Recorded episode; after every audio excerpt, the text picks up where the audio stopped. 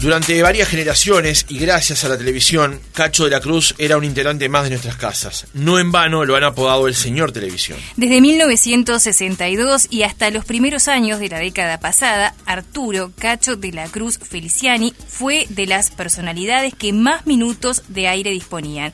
El show del mediodía, El Castillo de la Suerte, Loquilandia, Telematch, Cante y Gane, Telecachadas y Dígalo con Mímicas, entre otros, lo convirtieron en una de las caras más conocidas del Uruguay. A los 85 años y ya retirado, es protagonista de un libro con un nombre curioso.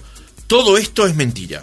Allí su autor, Joaquín Doldán, busca descubrir una personalidad fuerte, compleja y cercana. Como dice la información de prensa, Cacho es mucho más que un presentador de televisión.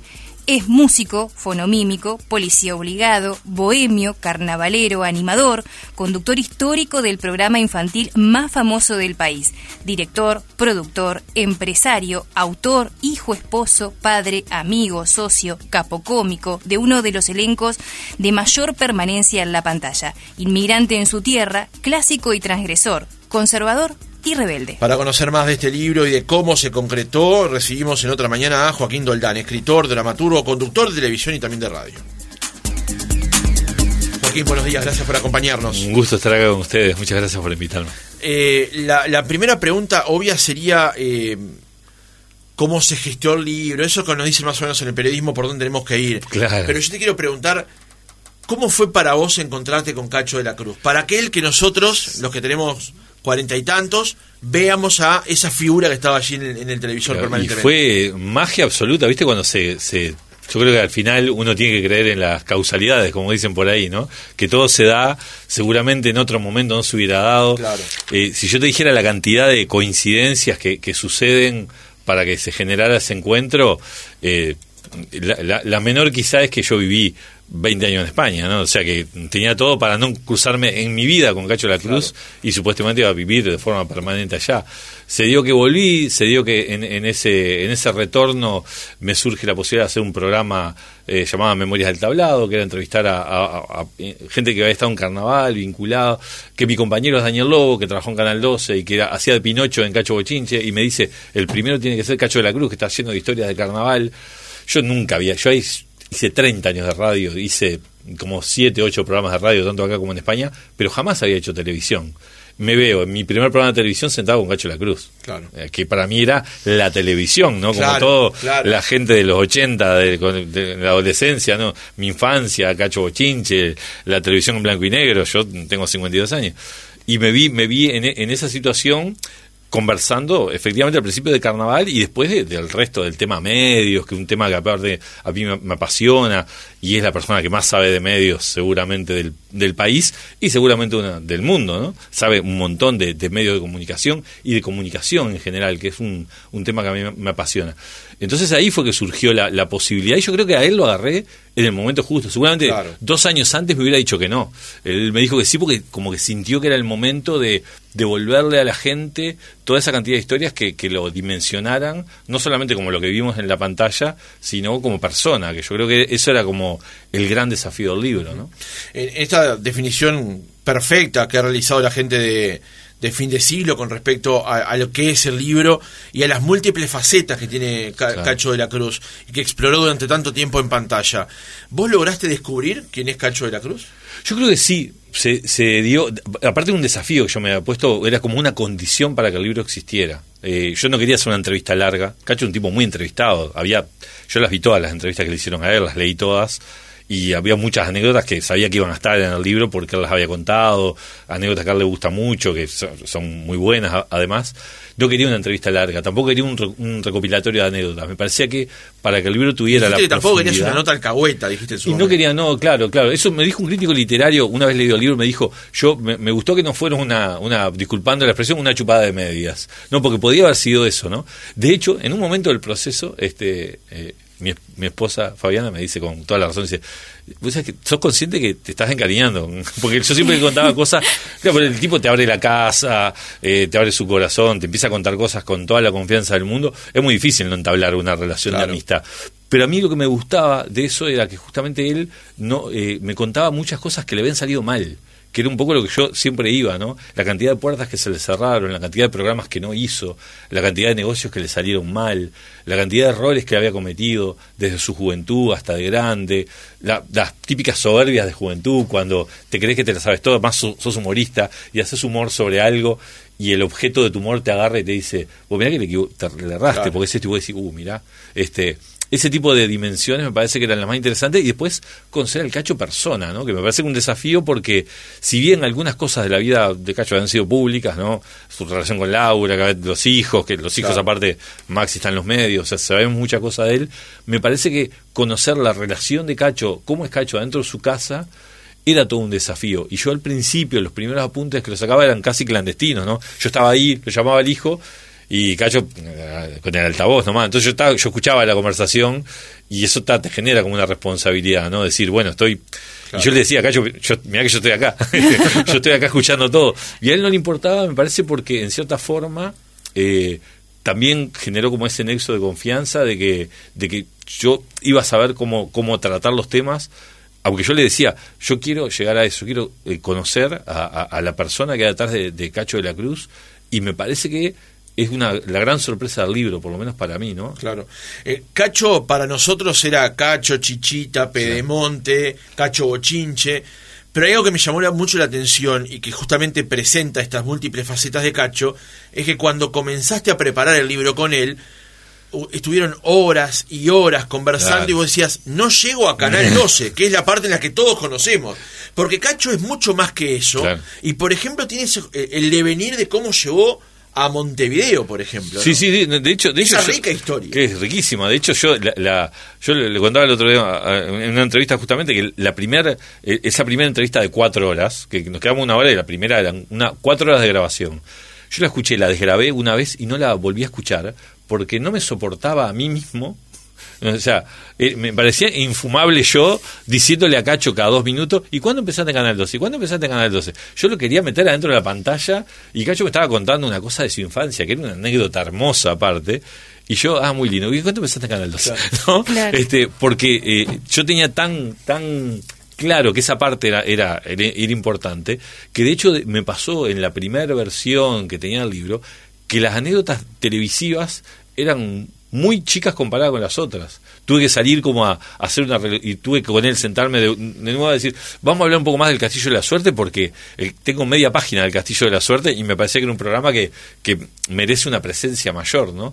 Pero era por eso, porque yo creo que Cacho, y sobre todo en el libro se refleja, tuvo una vida mucho más rica. Claro, cada su trabajo, ¿no? azarosa la vida de Cacho. Sí, y, alguien me dijo el otro día que se parecía un poco a la de Forrest Gump en el hecho de que hay eventos eh, muy importantes en la vida del país donde estaba Cacho ahí metido. Por alguna cosa o por otra, este inclusive en decisiones hasta políticas sin quererlo, ¿no? Porque estaba haciendo otra cosa y venía alguien y le decía y le decía, yo haría tal cosa y pum, lo hacían y era gol, ¿viste? Al principio este contabas cómo esto surge, este proyecto surge de otro anterior. Sí y justamente ahí es donde surge el nombre del libro.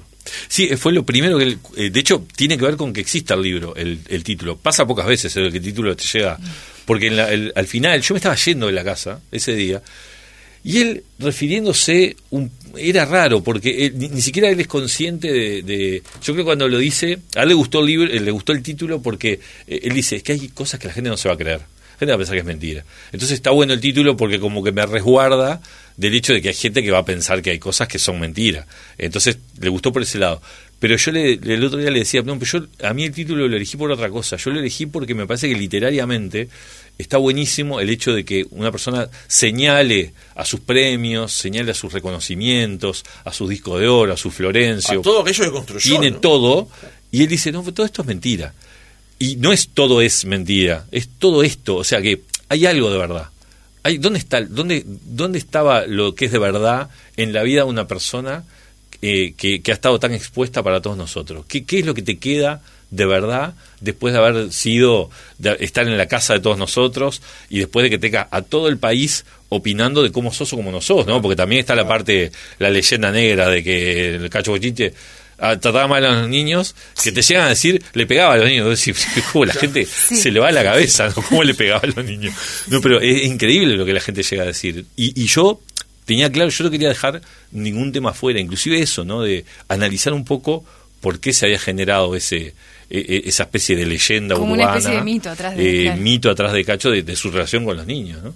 Bien. Eh, Doldán, eh, ¿cómo era más o menos, ya un poquito adelantó en, la introducción, pero cómo era el régimen de trabajo y cuánto tiempo llevó finalmente la, la, concreción de todo el libro desde que inició hasta que finalmente lograron a un producto terminado? Y fue como dos años y pico empezamos antes de la pandemia, no eso te digo todo. Es cierto que nos atravesó la pandemia, que hubo pausas ahí, hablábamos por teléfono, pero claro, eran encuentros presenciales, era en su casa, en su comedor, sentado, eh, con él sacó un cuadernito que tenía, yo pensé cada página del cuaderno de una historia, no, cada línea, él decía, y eran... la línea del disparador, La línea decía, decía, yo qué sé, brusqueta a la olla, entonces me contaba toda la historia de cómo empezaban las brusquetas en la olla, que era un cocinero italiano que en realidad era actor porno, eran todas así la historia, ¿no? O sea, abrían, abrían unas puertas que era impresionante, cada línea, entonces claro, yo digo, cuando iba por la tercera página y habían pasado tres meses, yo digo, yo voy a estar acá el resto de mi vida, yo voy a envejecer, este, construyendo este libro intentando llegar al final. Y fue mágico el día, dos años después, cuando, en, porque tenía otro aparte, cuando terminó ese libro sacó otro, dijo, ah, para que tengo otro, y digo, no, no, tengo, no termino más. Y, este, y, cuando llegamos a la última página, y, y, él lo apartó y me miró y dice, bueno, yo creo que ya está. Dije, ah, cacho, que te voy a dar un abrazo, no pensé que iba a llegar nunca este día. Y fue curioso porque no, no fue el último día. Al contrario, después encontramos unas cajas con unos recortes y estuvimos hablando de los recortes de las fotos, que es para hacer un documental, ¿no? Un patrimonio invaluable lo que hizo. merece una, una serie de Netflix, la vida de Cacho, este, porque es increíble el archivo que tiene, fotográfico, histórico. Aparte algunas historias que nosotros, un criterio que sí, medio que tuvimos, lo pactamos, cuando la historia involucraba demasiado a terceras personas, que él estaba ahí, pero capaz que el, el, centro de la historia no, no, era él, tratamos de no, capaz que la mencionábamos, pero no la contábamos a fondo. Entonces, este, fue un proceso extremadamente largo. Yo hoy lo veo como que se me pasó, se me hizo corto, ¿no? De hecho, yo lo, lo, sigo viendo a, a, Cacho seguido porque eh, llegaba un momento que, lo que te digo, estableces una relación en que es divino ver televisión con él, está buenísimo, encontrás puntos en común, ¿no? nos gustan mucho las películas viejas, eh, estamos, tiene un archivo de películas de Bela Lugosi que a mí me fascinan, entonces este como que fue un proceso, en un, hubo un punto que yo pensé que no terminaba más, también te digo, o sea, yo dije, esto no lo termino más, este pero yo creo que pasa con todos los libros, ¿sabes? Cuando yo he escrito novelas y libros de cuentos, hay, hay un punto que le dicen el punto de oro del libro, que es como el 70% del libro, que parece que no llegás y una vez que llegás lo es una bajadita en que, en que lo rematas fácil. Sí, sí, sí. ¿Quién fue Alejandro Trota en la vida de Cacho de la Cruz? ¿Y cómo, cómo administró el duelo de la muerte de Trota? Eso es súper curioso porque habla mucho de cómo es Cacho, ¿sabes? El tema de Trota. Habla mucho de cómo es Cacho. Eh, a mí me pasó que yo inclusive me acordaba como espectador y me había llamado la atención. De hecho, se hablaba, yo lo había escuchado en muchas conversaciones, el hecho de que cuando muere Trota, eh, Cacho al, al, poco tiempo, nadie se acuerda tan, un par de meses, aparece de vuelta al aire y sigue de largo y ni menciona, no dice nunca, se murió mi compañero, no, lo dice. La gente como que lo reprochaba pensando, qué frío Cacho, cómo, cómo hizo de cuenta que no. Este, yo descubrí al hablar y al hablar profundamente de Trota, primero la gran admiración que, que, Cacho tenía por su compañero. Recordemos, aparte de la gente que veía televisión en esa época, que eh, Cacho era Cacho y Trota.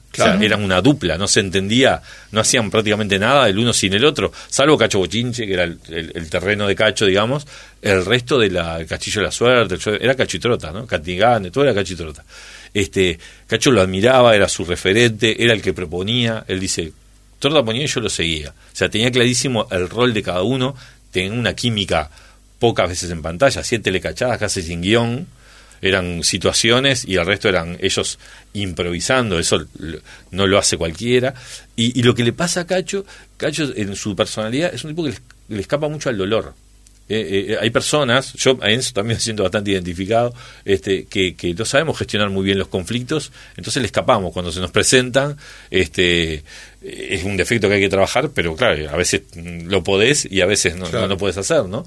Entonces él dice que él no, no, no sabía cómo, cuando le pasó lo de Trota, dice que él muchas veces le pasa al día de hoy que él no se acuerda que Trota no está. Y a mí me pareció muy impactante. O sea, se murió hace 30 años, en el 85 se murió. Y, este, y, y, él, y él te está diciendo que a veces hace de cuenta que está. o sea, el mecanismo para huir del dolor y entonces es como lo contrario a esa frialdad que uno parece, dice que a mí yo no sabría cómo pararme una pantalla y, hablar mal, hablar de una mala noticia, de una desgracia. El loco sabe sonreír, sabe proponer juegos, sabe hacer chistes, pero no, no sabe hablar de cosas tristes. Eh, eh, es una persona y el libro tiene episodios, pues yo cuando me dijo eso fui a buscar los episodios tristes. Digo, ¿qué, ¿cuál es el momento? Yo quiero hablar de los momentos más tristes de tu vida para tenerlo, porque yo necesito eh, ver eso contigo, ¿no? Y este y él, por ejemplo, el, episodio de cuando fallece su hermana, su única hermana, este te das cuenta del, dolor de la persona cuando, cuando te lo relata, ¿no? Y, los que hemos perdido, yo perdí una hermana también, entonces vos sentís decir, que a mí me pasa algo parecido. Eh, qué difícil debe ser trabajar en los medios, que te pase una cosa así y tener que pararte en un micrófono y, y hacer de cuenta, porque hasta qué punto, ahora se usa más, ¿no? Ahora es bastante común, yo lo hice en España, yo hacía un programa de diálogos comanche, lo hacía con un compañero, con un amigo, un compañero, un, hermano casi, este Felipe Castro, y, falleció. Y yo al, tuve una semana que no pude, tuve que volver, la radio me dijo, mira, volvé, y hice un programa hablando de él y lloré al aire. Claro, es otra época, ¿viste? Y, yo después dije, yo esto no, lo puedo hacer, yo no lo hubiera hecho lo que hizo Cacho, que es este hacer un programa hablando de, de cumbia, no importa, ¿entendés? Pero no, no meterme en, el tema del dolor. Es un mecanismo que Cacho eh, tenía profesional, digamos, y que lo resguardaba y que nosotros lo que vimos, que por eso yo a veces digo que cruel es la gente con, el, con la gente que está expuesta, ¿no? Fíjate que en esos 40 años que nosotros siempre lo vimos en la televisión sonriendo y haciendo juegos de cacho bochiche. En esos 40 años él perdió a la mamá, el papá, la hermana, se separó, se volvió a casar, tuvo hijos. Y nosotros lo veíamos siempre igual. ¿Entendés? Y, pretendemos que esté siempre igual mm. también, ¿no? Y como una persona con, con ese potencial, con esa participación, con eh, siendo sin lugar a dudas el, el, conductor más importante de la televisión uruguaya, decide dar el paso al costado. ¿Cómo lo administró? Y yo creo que eh, hay una cosa que hay que tener claro que deciden y te deciden también. O sea, si bien es lógico, él, un momento se da cuenta de que, él se da cuenta, ¿no? Que no podía seguir haciendo cacho bochinche, habrá que agacharse, los niños, agacharse, levantarse, él, mm, claro, sos mayor, perdés estabilidad, eh, él se da cuenta, inclusive un tema social, ¿no? Que él, él mismo cuando cuenta los chistes que él hacía cuando empezó como humorista, él me decía, los chistes que ahora no se pueden hacer. Claro, nos pasa a todos, ¿no? Yo escribía para Carnaval hace 20 años y escribía cosas que yo sé que ahora no se pueden y está bueno como lo le dice, está bien, porque quiere decir que la sociedad mejora. Claro. Entonces la sociedad mejora, por lo tanto, es lógico que haya chistes que la sociedad ya no acepte, ¿no? Porque el, humor siempre tiene que ver con, con, la desgracia. Yo creo que hay, hay una parte que él ve lógico el retiro, pero hay una parte que hay que tener claro que es la sociedad la que te retira y son las empresas las que te sacan.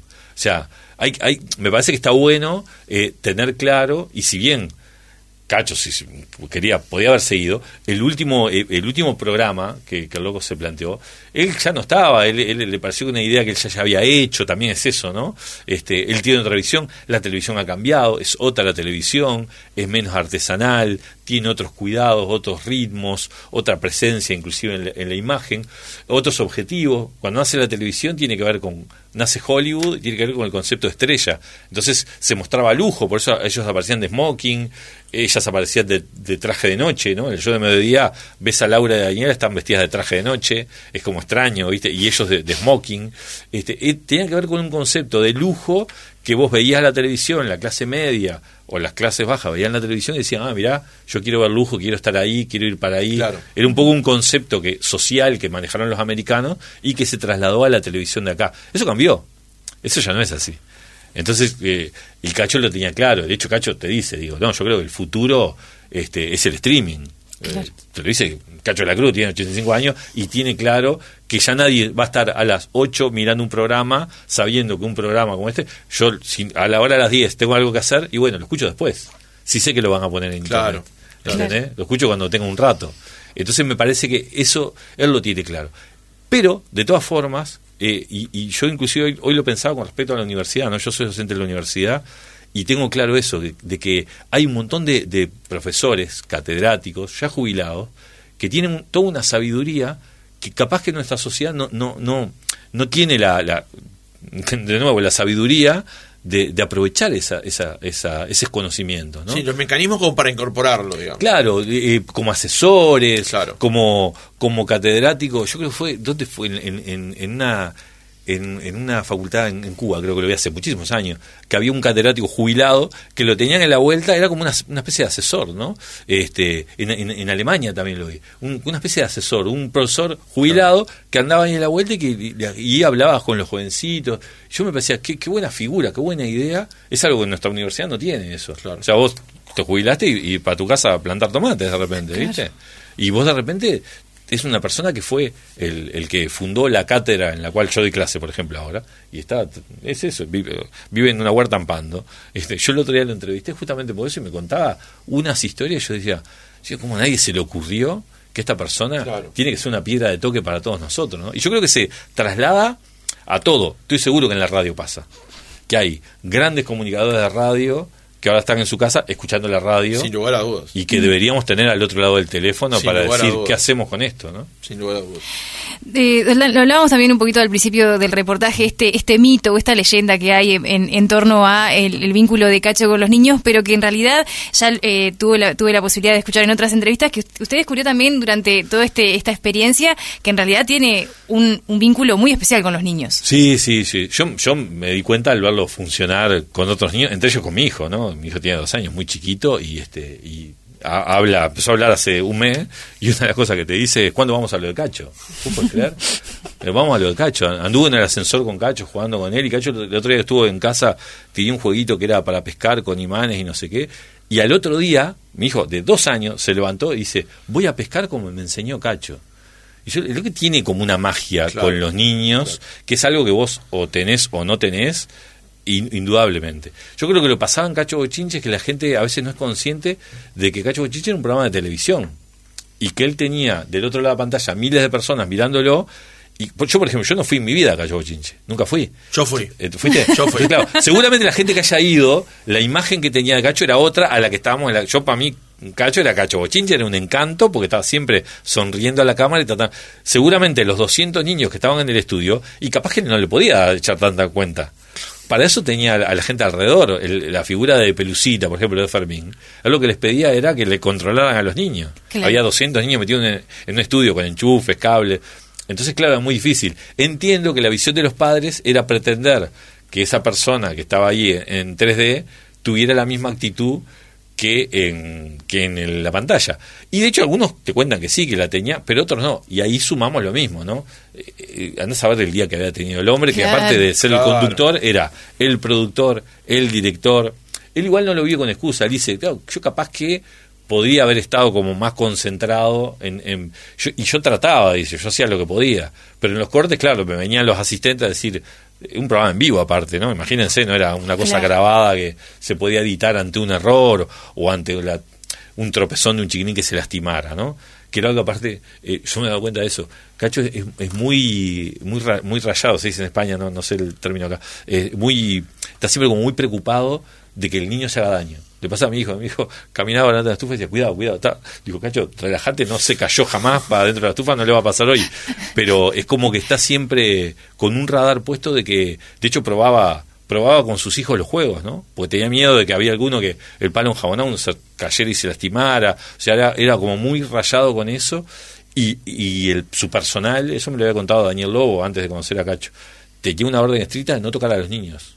No, no pueden tocar a los niños no podían tocarlos, o sea, era todo tratar de controlar esa masa sin tocarlo por el hecho de un empujón sin, sin, sin querer o, tocarlo y que algún padre se molestara. Eh, eh, eh, Cacho era un tipo que tenía en, aquellos momentos ya mucha visión con respecto a, a las chinchín, por ejemplo, ensayaban con Laura y él que eso se puede entender también como una cosa, eh, capaz que algunas madres de una chinchín dice, a Cacho no nos hablaba. Este, y él era, a propósito, él quería que eso se encargara Laura. Él no quería, digamos, generar un roce con alguna de las bailarinas que se pudiera malinterpretar claro, no era en cierta forma un visionario a, capaz que como hay que actuar no capaz que hay que actuar así con, con ciertos recaudos Joaquín para cerrar algo que no no, no no es que esté vinculado directamente al libro pero sí a la vida de Cacho mm. que son sus hijos sí. y bueno podemos hablar de todos ellos. Claro pero tal vez hoy, y por una nota en el Observador que salió creo que hace dos semanas o tres, sobre Maxi, el momento que vive Maxi, al punto que hoy Maxi, el primer consejero que tiene, no son los productores del canal, que según son muy, muy buenos, sino es el padre.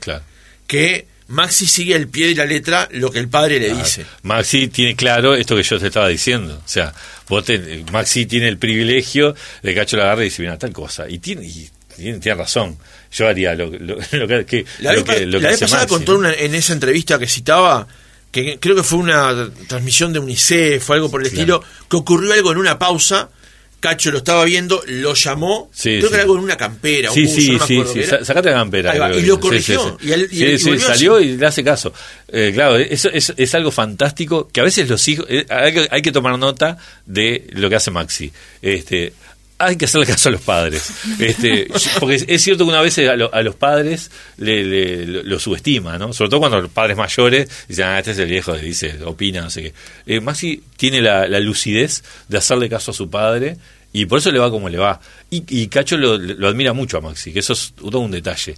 Y sabe que le, que le va a ir mejor de lo que le fue a él en determinados terrenos, ¿no? Porque Maxi tiene una beta de actor mucho más desarrollada y más profunda de lo que tuvo Cacho, que capaz que no era tan buen actor, era más eh, comediante, ¿no? Más por otro lado. Este, Maxi no es músico, Cacho sí. Cacho es más como el vínculo con la música más estrecho, que eso lo, heredó más tanto Rodrigo como Santiago, en particular Santiago es un pianista. es muy bueno. Este, no, no, es una locura como toca ese muchacho y, y lo bien que le va a ir, ¿no? Va a estudiar, está estudiando composición, dirección de orquesta. Yo como yo le decía como conclusión, lo dije el día de la presentación del libro, que me parece que es lo más lindo que uno puede pensar que Cacho fue un padre ausente por la cantidad de horas que trabajaba. Y sin embargo, no solo eso, sino que yo la conclusión a la que llegué digo, ojalá mis hijos, yo tengo dos, ojalá hablen de mí como sus hijos hablan de Cacho, o sea, con, e, ese amor, porque hablan, lo, lo adoran sus hijos y, y es, es fantástico que tus hijos hablen así de, de, vos cuando vos lo que más hiciste en tu vida fue trabajar, ¿no? Este, pero es un tipo muy presente. Sobre todo en, su retiro con Santiago, a mí ese episodio del libro me, me fascina. Cuando él se retira y, y, contrario a lo que haríamos todos nosotros, ¿no? Que, que generar todo el rencor de ese, por lo que te digo, ¿no? Por esa mezcla de que te me retiro, me retiran, ¿no? Es, esa, esa especie de mezcla. Él como que se enfocó en, en estar con su hijo. Y a mí eso me parece fascinante, ¿no? Claro. En que su hijo tuviera una vida linda, plena y se pudiera dedicar a lo que amaba, que era la música en Uruguay. Claro.